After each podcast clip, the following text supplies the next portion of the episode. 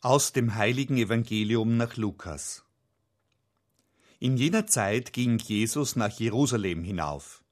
Und es geschah, er kam in die Nähe von Bethphage und Bethanien an dem Berg, der Ölberg heißt, da schickte er zwei seiner Jünger aus und sagte, Geht in das Dorf, das vor uns liegt.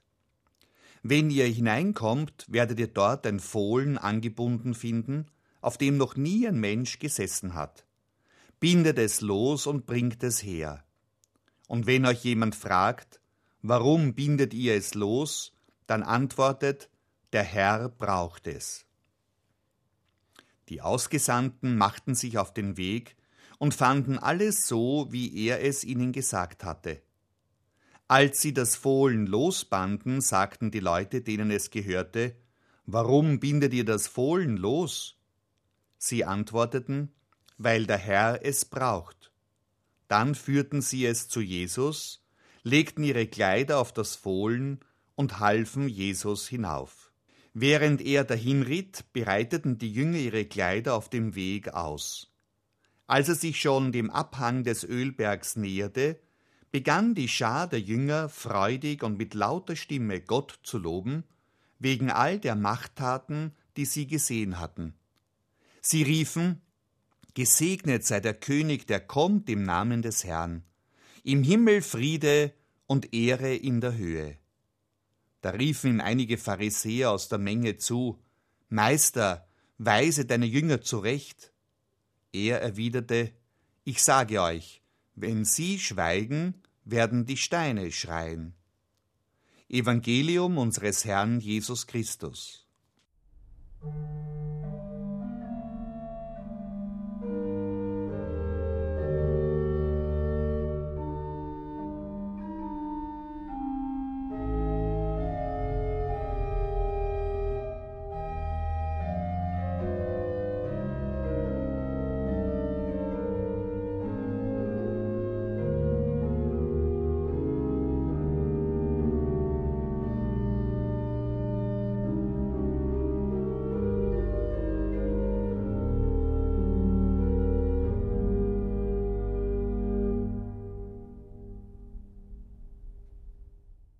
In Rom steht auf dem Forum Romanum, nicht weit vom Kolosseum, der Titusbogen. Er wurde zu Ehren des Kaisers Titus errichtet. Er erinnert an dessen triumphalen Einzug in Rom nach seinem Sieg im jüdischen Krieg, in dem im Jahr 70 auch der Tempel in Jerusalem zerstört wurde. Auf der Innenseite des Triumphbogens ist der triumphale Zug des Kaisers dargestellt, der gefangene Juden und die kostbaren Geräte aus dem Tempel in Jerusalem mit sich führt. Kriege waren immer schon grausam. Der jüdische Krieg war besonders brutal. Er war der Wendepunkt in der Geschichte des jüdischen Volkes. Auf Jahrhunderte hinaus blieb es seiner Selbstständigkeit beraubt. Das religiöse Zentrum, der Tempel in Jerusalem, war für immer zerstört. Das jüdische Leben musste sich neu finden, erfinden, könnte man sagen, ohne das gelobte Land, immer in der Fremde, als Minderheit, meist verachtet und verfolgt. Warum ich das alles erwähne? Weil das heutige Fest der Palmsonntag eine so andere Verheißung gab, eine große Hoffnung. Der Einzug Jesu als Messias und König in Jerusalem. Die Schar seiner Jünger bejubelt Jesus, der auf einem Eselfohlen in die Stadt einreitet. Gesegnet sei der König, der kommt im Namen des Herrn. Der Kontrast könnte nicht größer sein.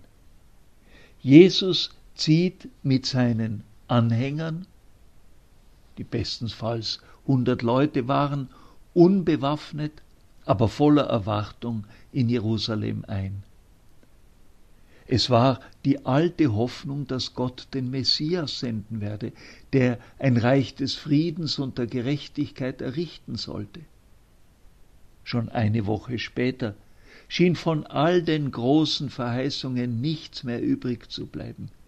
Jesus stirbt gekreuzigt, verspottet, als angeblicher König der Juden. Vierzig Jahre später ist Jerusalem ein Trümmerfeld, von den übermächtigen römischen Armeen vernichtet. Bis heute steht die große Frage in Raum, was ist es um die Herrschaft Jesu Christi? Den Christen in aller Welt als den König und Friedensfürsten, den Messias und Heilsbringer verehren. Wirkt der Einzug Jesu in Jerusalem nicht wie ein ohnmächtiges Schauspiel gegenüber den Kriegen der Mächtigen aller Jahrhunderte, von Titus bis Putin. Stalin hat spöttisch gefragt, wie viele Divisionen hat der Papst? Wirken nicht alle Friedensappelle von Papst Franziskus wie eine hilflose Neuauflage des Einzugs Jesu in Jerusalem? Was hat er erreicht? Was können Gebetsaufrufe heute bewirken? Die Kriegsmaschine zerstört weiter Menschen und Lebensräume. Das Waffengeschäft gedeiht besser als der Anbau von Brotgetreide. Und immer zahlen die einfachen Menschen den hohen Preis der Machtspiele der Großen. Heute feiern alle christlichen Gemeinden den Einzug Jesu in Jerusalem. Welche Hoffnung verbinden Sie damit? Ich stelle mir selber diese Frage, wenn ich heute bei der Dreifaltigkeitssäule am Graben in Wien die Palmzweige segne und an die Kinder verteile. Damals in Jerusalem riefen die Jünger Jesu, im Himmel Friede und Ehre in der Höhe. Werden wir aber auch auf Erden Frieden haben? Hier und jetzt brauchen wir den Frieden. Der nüchterne Blick in die Geschichte zeigt, Kriege hat es immer gegeben. Immer wären sie vermeidbar gewesen, wenn es weniger Ungerechtigkeit, Machtstreben, gegenseitigen Hass gegeben hätte. Jesus hat über Jerusalem geweint, weil er das Unglück kommen sah. Es ist zum Weinen, wenn wir heute das unsägliche Leid sehen, das der Krieg in der Ukraine auslöst. Doch heute, heute in einer Woche, ist Ostersonntag. Jesus wurde ohnmächtig ans Kreuz geschlagen, wie so viele heute unter dem Krieg Leidende. Aber Christus ist vom Tod auferstanden. Das Leben hat den Tod besiegt. Diese Hoffnung ist und bleibt stärker als alle Kriege.